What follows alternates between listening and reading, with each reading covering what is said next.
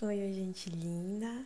Hoje a nossa temática vai ser um pouco diferente, né? Não se preocupa que essa não é uma continuação do seriado dos podcasts, tá? É sobre algo. Eu tenho tentado deixar fluir ao máximo possível é, em relação às gravações, às temáticas, né? Para sempre trazer algo, digamos assim, atual para mim, né? Para ser atual e ser até ter uma energia importante no momento em que eu partilhar. Né? A gente vai falar hoje sobre mindfulness. Quem não conhece, né, tem aí a tradução de atenção plena ou consciência plena. Né? O mindfulness ele é simplesmente um, um estado mental, né, que se trata de a gente ter controle da própria mente, né, da própria direção de concentração quando a gente está fazendo algo.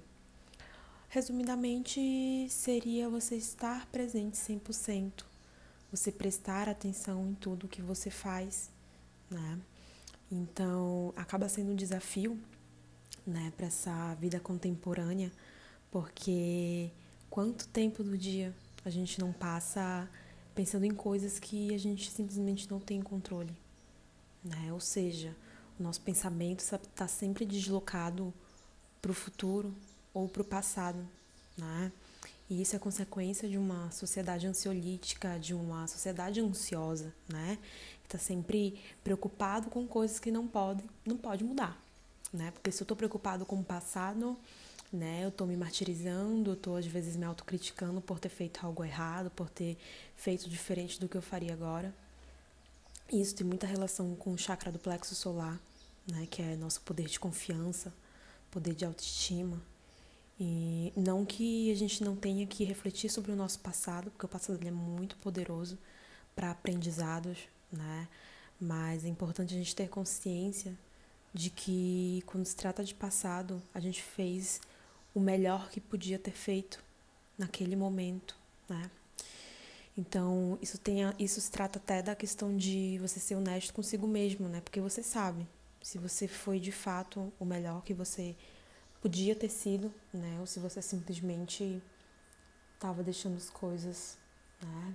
Tem gente que fala assim, ah, eu entrego na mão de Deus. Só que tu tem livre-arbítrio de fazer tuas escolhas, tá? Deus, seja lá do que tu chamas, se tu chama de Deus, se tu chama de universo, se tu, né? Até quem não acredita em Deus, acredita em alguma coisa, seja na força da natureza, seja na força do universo. Então, assim, é, tem consciência de que tu tem livre-arbítrio para tomar as decisões da tua vida. Nós somos sempre iluminados, guiados, mas se você não colaborar, né, se você não plantar para ter consequências, para ter bons frutos, né, você não pode simplesmente depois responsabilizar um outro. Né? Então, pensar em quanto tempo do seu dia você não passa pensando em coisas que simplesmente não tem controle. E isso é algo tão real, né, algo tão frequente, que um grupo de psicólogos de Harvard simplesmente decidiu estar tá fazendo um estudo a respeito disso. E o resultado ele não impressiona, né, para quem já parou para algum momento observar os próprios pensamentos, é, observar é, a direção da própria mente né? Quem, quem tem essa questão do autoconhecimento, porque muita gente às vezes chega aqui no espaço com a questão de falar, ah, Mari, eu não tô bem. E quando eu pergunto porque a pessoa tá, não tá bem, a pessoa não sabe me dizer se, o motivo, né? Não sabe dizer desde quando. E isso é uma, isso é uma lacuna, isso é uma escassez de autoconhecimento, né? De conexão com o teu eu interior. E a partir desse estudo, né, teve o resultado de que 47% do nosso tempo a gente está imaginando coisas, né? Ou seja, metade da nossa vida a gente simplesmente joga fora. Né? A gente joga fora porque a gente está tentando ter controle de coisas que a gente não pode ter controle. Né? A questão do controle é inclusive uma ilusão, uma irrealidade. Né? Se a gente pode ter de fato algum tipo de controle a respeito de algo, esse possível controle é no agora. Ele está no agora porque se eu estou no momento presente, né? Isso é um reflexo do futuro e futuramente será um reflexo do meu passado, né? Então, como que eu tenho vivido minha vida? Imagina aí, eu tenho é, 40 anos, isso significa que eu passei quase 20 anos na minha vida pensando em coisas que eu simplesmente não podia mudar.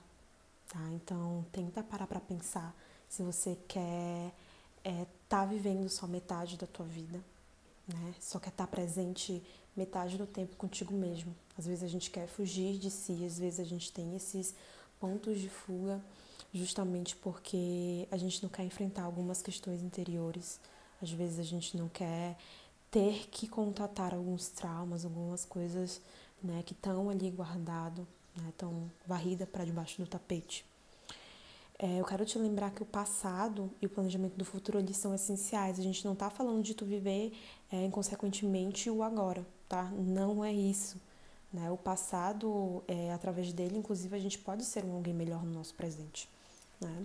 Então, assim, quem já ouviu lá os primeiros podcasts sabe que eu sempre gosto de partilhar sobre a, a, o modo como eu conheci o reiki e o modo como, digamos assim, cada vez mais eu tenho me integrado. Né? Eu sempre costumo falar que não foi eu quem escolhi o reiki, foi o reiki quem me escolheu. Né?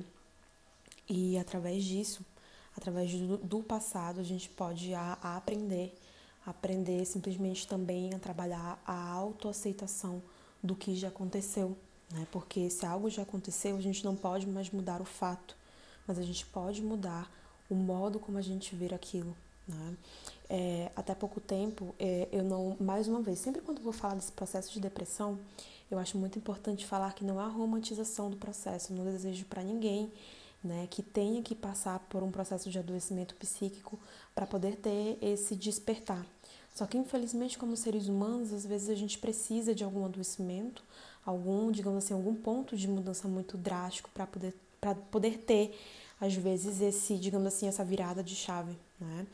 Então, assim, é, que, essa questão de aprender a aceitar os nossos erros do passado é a gente aceitar, se aceitar no agora, porque se eu, o modo como eu errei no passado é quem é quem somatiza no que eu sou hoje, se eu não aceito o meu passado, eu não aceito o meu presente e eu não vou conseguir aceitar o meu futuro, né? Vai ser um ciclo é, infinito, né? Eu vou estar sempre alimentando coisas que eu não vou conseguir mudar.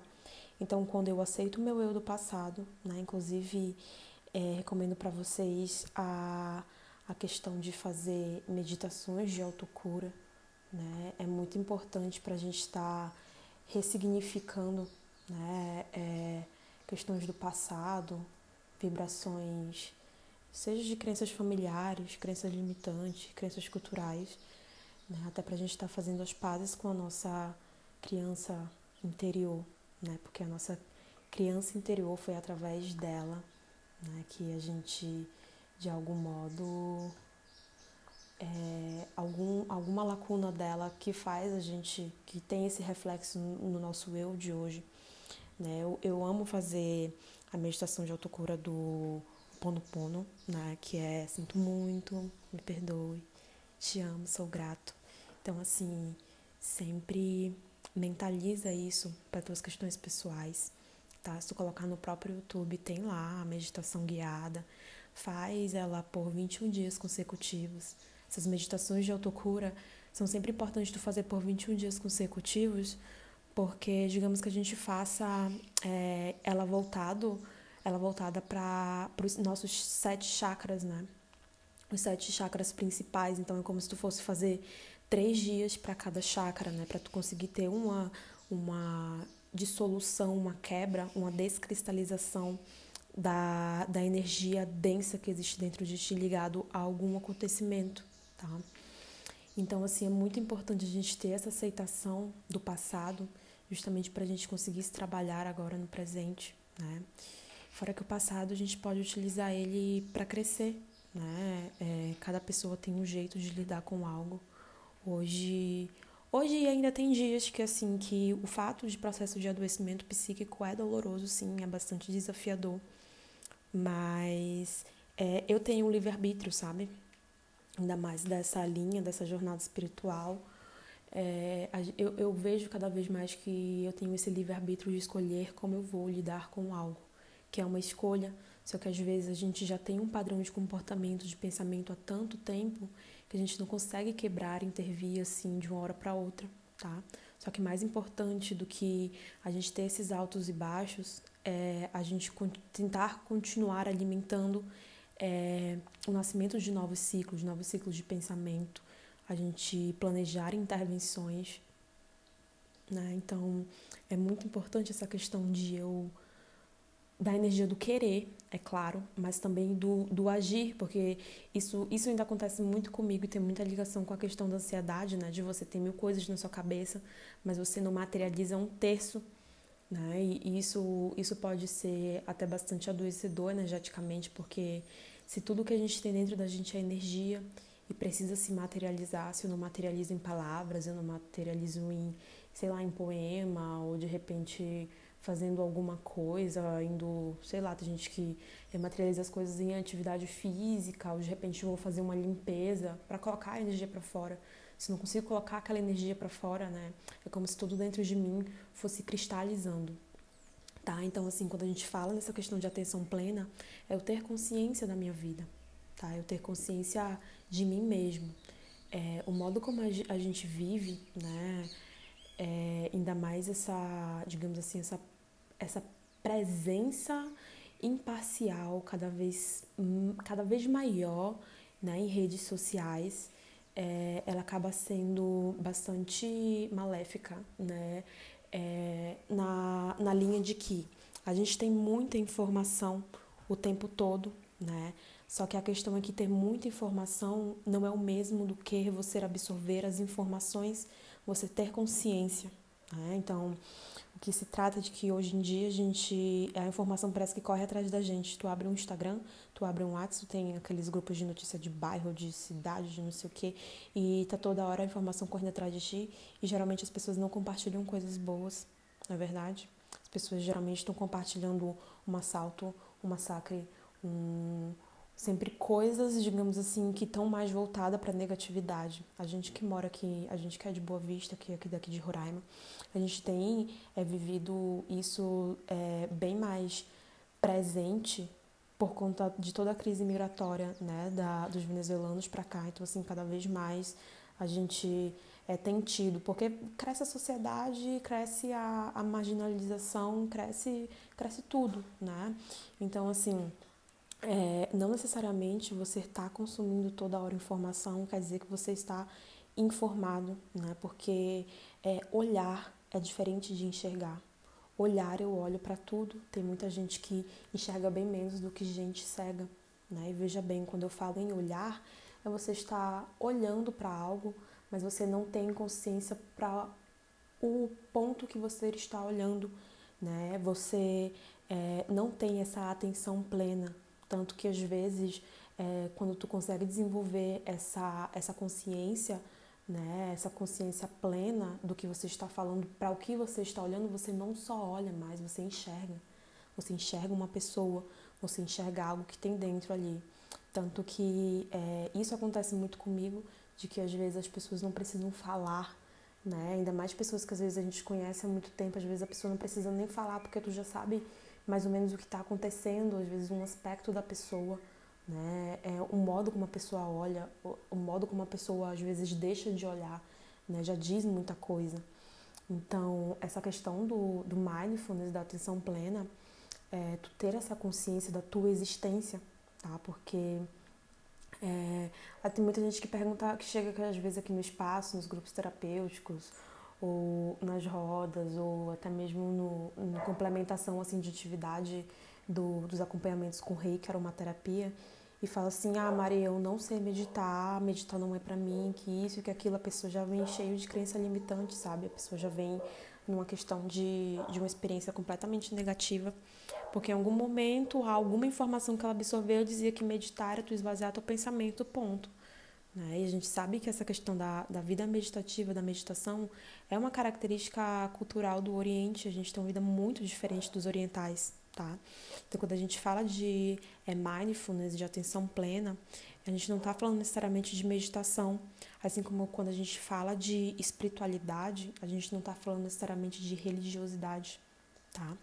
Então, é, tem ligação sim uma coisa com a outra, mas não necessariamente e não obrigatoriamente Tem muita gente que tem muita gente que é, tem uma religião e às vezes a, a, religião acaba cegando a pessoa, né? E afasta até ela, digamos assim, de, um, de uma verdadeira relação com o divino, né? Com o maior.